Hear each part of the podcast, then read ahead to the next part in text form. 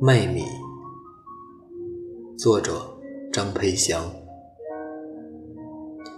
天刚蒙蒙亮，母亲就把我叫起来了。琼宝，今天是这里的场，我们担点米去厂里卖了，好弄点钱给你爹买药。我迷迷糊糊睁开双眼，看着窗外，日头还没出来呢。我实在太困。又在床上赖了一会儿，隔壁传来父亲的咳嗽声，母亲在厨房忙活着，饭菜的香气混合着淡淡的油烟味儿飘过来，慢慢驱散了我的睡意。我坐起来，穿好衣服，开始铺床。姐，我也跟你们一起去赶场好不好？你买冰棍给我吃。弟弟顶着一头睡得乱蓬蓬的头发跑到我房里来。一宝，你不能去，你留在家里放水。隔壁传来父亲的声音，夹杂着几声咳嗽。弟弟有些不情愿地冲隔壁喊：“爹，天气这么热，你自己昨天才中了暑，今天又叫我去，就不怕我也中暑？人怕热，庄稼不怕。”都不去放水，地都干了，禾苗都死了，一家人喝西北风去。父亲一动气，咳嗽得越发厉害了。弟弟冲我吐吐舌头，扮了个鬼脸，就到父亲房里去了。只听见父亲开始叮嘱他怎么放水，去哪个塘里引水，先放哪秋田，哪几个地方要格外留神别人来截水，等等。吃过饭，弟弟就找着父亲常用的那把锄头出去了。我和母亲开始往鼓箩里装米，装完后相称了一下，一担八十多斤，一担六十多斤。我说：“妈，我挑重的那担吧。你学生妹子，肩膀嫩，还是我来。”母亲说着，一弯腰，把那担重的抬了起来。我挑起那担轻的，跟着母亲出了门。路上小心点儿，咱们家的米好，别便宜卖了。父亲披着衣服站在门口嘱咐道：“知道了，你快你快回床上躺着吧。”母亲艰难地把头从扁担旁边扭过来，吩咐道：“饭菜在锅里，中午你叫一宝热一下吃。”赶场的地方离我家大约有四里路，我和母亲挑着米，在窄窄的田间小路上走走停停，足足走了一个钟头才到。场上的人已经不少了，我们赶紧找了一块空地，把担子放下来，把扁担放在地上，两个人坐在扁担上，拿草帽扇着。一大早就这么热，中午就更不得了。我不由得替弟弟担心起来。他去放水是要在外头晒上一整天的。我往四周看了看，发现场上有许多人卖米，莫非他们都等着用钱？场上的人大都眼熟，都是附近十里八十里八里的乡亲，人家也是种田的，谁会来买米呢？我问母亲。母亲说：“有专门的米贩子会来收米的，他们开了车到乡下来赶场，收了米拉到城里去卖，能挣好些哩。”我说：“凭什么都给他们挣？我们也拉到城里去卖好了。”其实自己也知道，不过是气话。果然，母亲说：“咱们这么一点米，又没车，真弄到城里去卖。”挣的钱还不够路费呢。早先你爹身体好的时候，自己挑着一百来斤米进城去卖，隔几天去一趟，倒比较划算一点。我不由得心里一紧，心疼起父亲来。从家里到城里，足足有三十多里山路呢。他挑着那么重的担子走着去，该多么辛苦！就为了多挣那几个钱。把人累成这样，多不值啊！但又有什么办法呢？家里除了种地，也没别的收入，不卖米，拿什么钱供我和弟弟上学？我想起这些，心里一阵阵难过起来。看着旁边的母亲，头发有些斑白了，黑黝黝的脸上爬上了好多皱纹，脑门上密密麻麻都是汗珠，眼睛有些红肿。妈，你喝点水。我把水壶递过去，拿草帽替他扇着。米贩子终于开着车来了，他们四处看着卖米的人，走过去仔细看米的成色，把手插进米里，抓上一把米细看。一块零五，米贩子开价了。卖米的似乎嫌太低，想讨价还价，不还价，一口价，爱卖不卖。米贩子的态度很强硬，毕竟满场都是卖米的人，只有他们是买家，不趁机压价更待何时？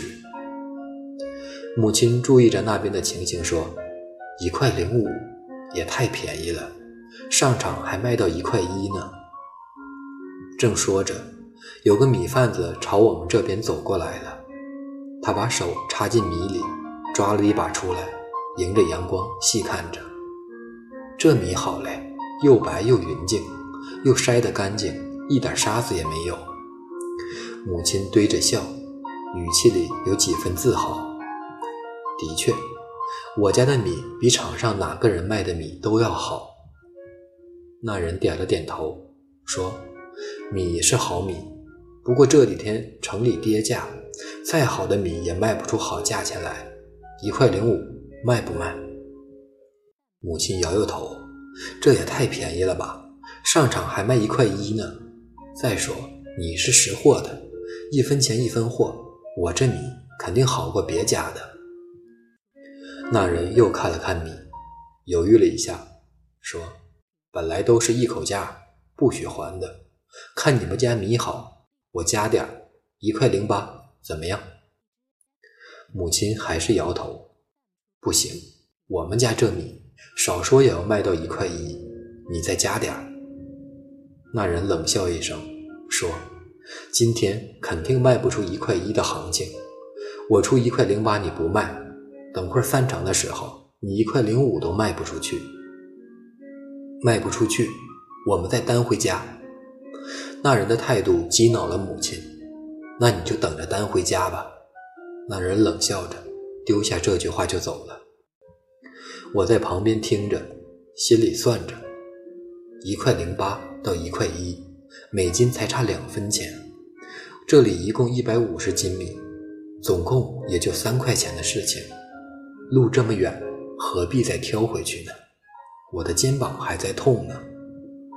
我轻轻地对母亲说：“妈，一块零八就一块零八吧，反正也就是三块钱的事情。再说。”还等着钱给爹买药呢，那哪行？母亲似乎有些生气了。三块钱不是钱，再说了，也不光是几块钱的事，做生意也得讲点良心。咱们辛辛苦苦种出来的米，质量也好，哪能这么贱卖了？我不敢再说话，我知道种田有多么累，光说夏天放水。不就把爹累得病倒了？弟弟也才只是十一二岁的毛孩子，还不得锄找着锄头去放水？毕竟这是一家人的生计啊！又有几个米贩子过来了，他们也都只出一块零五，有一两个出到一块零八，也不肯再加。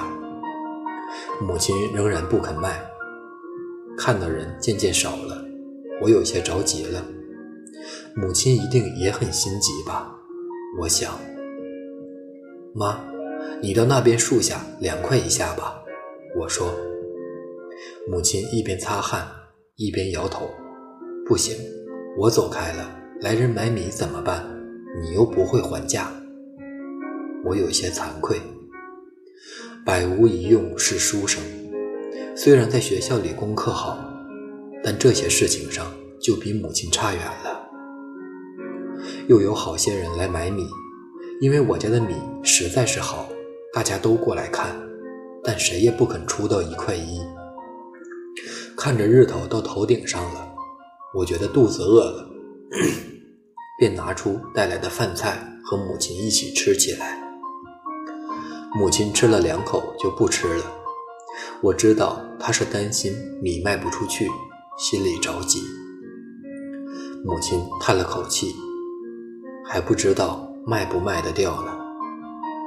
我趁机说：“不然就便宜点好了。”母亲说：“我心里有数。”下午人更少了，日头又毒，谁愿意在场上晒着呢？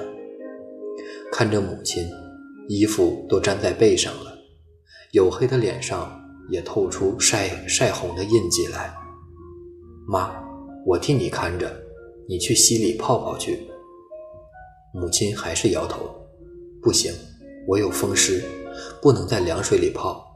你怕热，去那边树底下躲躲好了。不用，我不怕晒。那你去买根冰棍吃好了。母亲说着，从兜里掏出两毛钱零钱来。我最喜欢吃冰棍了，尤其是那种叫葡萄冰的，最好吃，也不贵，两毛钱一根。但我今天突然不想吃了，妈，我不吃，喝水就行。最热的时候过去了，转眼快散场了，卖杂货的小贩开始降价甩卖。卖菜、卖西瓜的也都吆喝着：“散场了，便宜卖了。”我四处看看，场上已经没有几个卖米的了，大部分人已经卖完回去了。母亲也着急起来，一着急，汗就出的越多了。终于有个米贩子过来了：“这米卖不卖？一块零五，不讲价。”母亲说：“你看我这米。”多好，上场还卖一块一呢。不等母亲说完，那人就不耐烦地说：“行情不同了，想卖一块一，你就等着往回担吧。”奇怪的是，母亲没有生气，反而堆着笑说：“那一块零八，你要不要？”那人从鼻子里哼了一声，说：“你这个价钱，不是开场的时候也难得卖出去。”现在都散场了，谁买？做梦吧！母亲的脸一下子白了，动着嘴唇，但什么也没说。一旁的我忍不住插嘴了：“不买就不买，谁稀罕？不买你就别站在这里挡道。”哟，大妹子，你别这么大火气。那人冷笑着说：“留着点力气，等会儿把米担回去吧。”等那人走了，我忍不住埋怨母亲：开场的时候人家出一块零八你不卖，这会儿好了，人家还不愿意买了。母亲似乎有些惭愧，但并不肯认错。本来嘛，一分钱一分货，米是好米，哪能贱卖了？出门的时候，你爹还不叮嘱叫卖个好价钱？你还说爹呢？他病在家里，指着这米换钱买药治病，人要紧还是钱要紧？母亲似乎没话说了，等了一会儿，低声说：“一会儿人家出一块零五也卖了吧。”可是再没有人来买米了。米贩子把买来的米装上车，开走了。散场了，我和母亲晒了一天。一粒米也没卖出去，妈，走吧，回去吧，别愣在那儿了。我收拾好毛巾、水壶、饭盒，催促道。母亲迟疑着，终于起了身。妈，我来挑重的。你学生妹子，肩膀嫩。不等母亲说完，我已经把那担重的挑起来了。母亲也没有再说什么，挑起那担轻的，跟在我后面，踏上了回家的路。肩上的担子好沉，我只觉得压着一座山似的。突然脚下一滑，我差点摔倒。我赶紧把剩下的力气都用到腿上，好不容易站稳了，但肩上的担子还是倾斜了一下，撒了好多米出来。啊，怎么搞的？母亲也放下担子来，嘴里说：“我叫你不要挑这么重的，你偏不听，这不是洒了，多可惜，真是败家精。”败家精是母亲的口头禅。我和弟弟干了什么坏事？他总是这么数落我们，但今天我觉得格外委屈，也不知道为什么。你在这等会儿，我回家去拿个簸箕来，把地上的米扫进去，浪费了多可惜，拿回去可以喂鸡呢。母亲也不问我扭伤没有，只顾心疼撒了的米。我知道母亲的脾气，她向来是刀子嘴豆腐心的。虽然也心疼我，嘴里却非要骂我几句。想到这些，我也就不委屈了。妈，你回去还要来回走个六七里路呢，时候也不早了。我说，那地上的米怎么办？我灵机一动，把头上的草帽摘下来，装在这里面就好了。母亲笑了，还是你脑子活，学生妹子，机灵。说着，我们便蹲下身子，用手把洒落在地上的米捧起来，放在草帽里，然后把草帽顶朝下放在鼓箩里，便挑着米继续往家走。回到家时，弟弟已经回来了，母亲便忙着做晚饭，我跟父亲报告卖米的经过。父亲听了也没抱怨母亲，只说。那些米贩子也太黑了，城里都卖一块五呢，把价压这么低，这么挣庄稼人的血汗钱，太没良心了。我说：“爹也没给你买药，怎么办？”父亲说：“我本来就说不必买药的嘛，过两天就好了，花那个冤冤枉钱做什么？”晚上，父亲咳嗽的更厉害了。母亲对我说：“琼宝，明天是转布的场，咱们辛苦一点，把米挑到那边场上去卖了，好给你爹买药。转布，那多远？十十几里路呢。”我想到那漫长的山路，不由得有些发怵。明天你们少担少担点米去，每人担五十斤就够了。”父亲说。那明天可不要再卖不掉单回来哦。我说，十几里山路走个来回，还挑着担子，可不是说着玩的。不会了，不会了。母亲说，明天一块零八也好，一块零五也好，总之都卖了。母亲的话里有许多心酸和无奈的意思，我听得出来，但是我不知道怎么安慰她。我自己心里也很难过，有点想哭。我想，别让母亲看见了，要哭就躲到被子里哭去吧。可我实在太累了，头刚刚挨到枕头就睡着了，睡得又香又甜。